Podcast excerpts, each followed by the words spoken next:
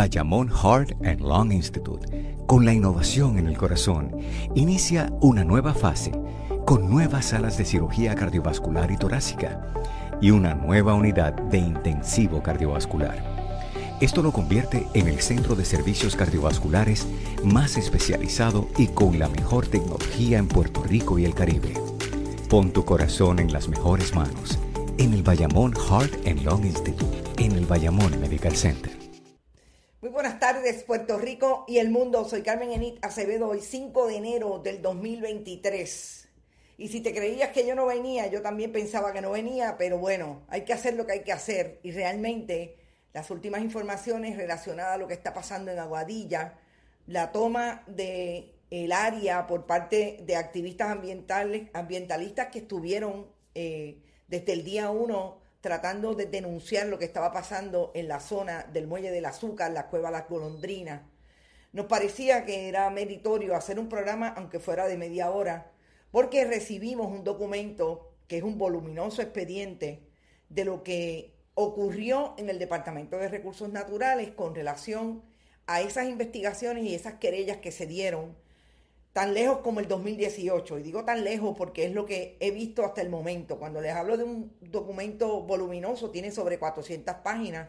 Recordemos que ayer trabajamos con eh, una entrevista con la representante licenciada Mariana Nogales Molinelli, que está allí, de hecho, en el área de Aguadilla, constituida en un campamento permanente para tratar de provocar que la legislatura de Puerto Rico de una vez y por todas investigue lo que está pasando en el área de Aguadilla después que ella radicara una resolución con relación a ese asunto.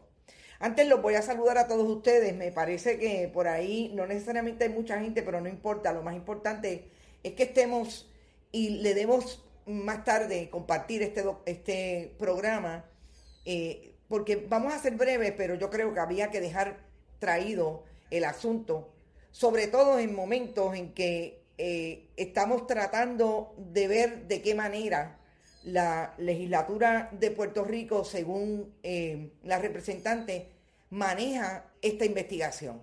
Y después que hayan organizaciones, allí está una organización citada por Marea Ecologista como Salva Aguadilla, que también tiene este expediente y también eh, aparentemente lo puso a disposición de Marea Ecologista, y ahí está el expediente igualmente.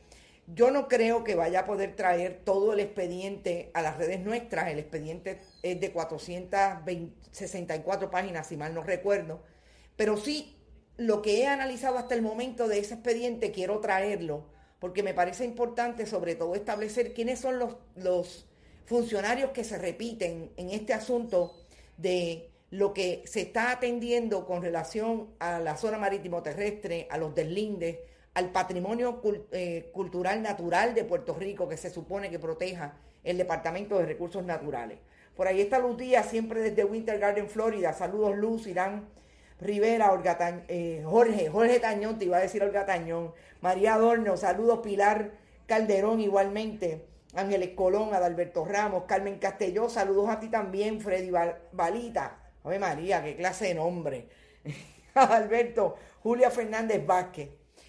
Si quieren, vamos eh, precisamente a lo que yo quiero compartir con ustedes, que parte también de ese análisis cruzado que siempre intentamos hacer cuando recibimos información de lo que está pasando en Puerto Rico con relación a eh, todo el asunto, y déjenme ver si es que por aquí tengo algún eh, algún video de bonita colocado, pero no, espero que no, espero que me estén escuchando bien y de hecho, si no me escuchan bien, díganmelo, pero aquí me está funcionando todo bien hasta el momento. Y de hecho, yo estoy tratando de terminar de celebrar la Navidad, eh, pero siempre trabajando, sobre todo desde donde queremos trabajar. Ahí está Rodrigo Teroboico, que no lo deja la pelota de Puerto Rico y va a tener que hacer programa hoy también. Así que todos estamos en el compromiso que siempre hemos tenido con ustedes. Yo quiero empezar por decir que por lo que yo quería traer este eh, programa es precisamente porque lo que está pasando en el país nos deja en esta víspera de Reyes, yo creo para mí, una buena, eh, un buen sentimiento de que en este momento ¿Te está gustando este episodio? Hazte fan desde el botón Apoyar del podcast de Nivos. Elige tu aportación y podrás escuchar este y el resto de sus episodios extra. Además, ayudarás a su productor a seguir creando contenido con la misma pasión y dedicación.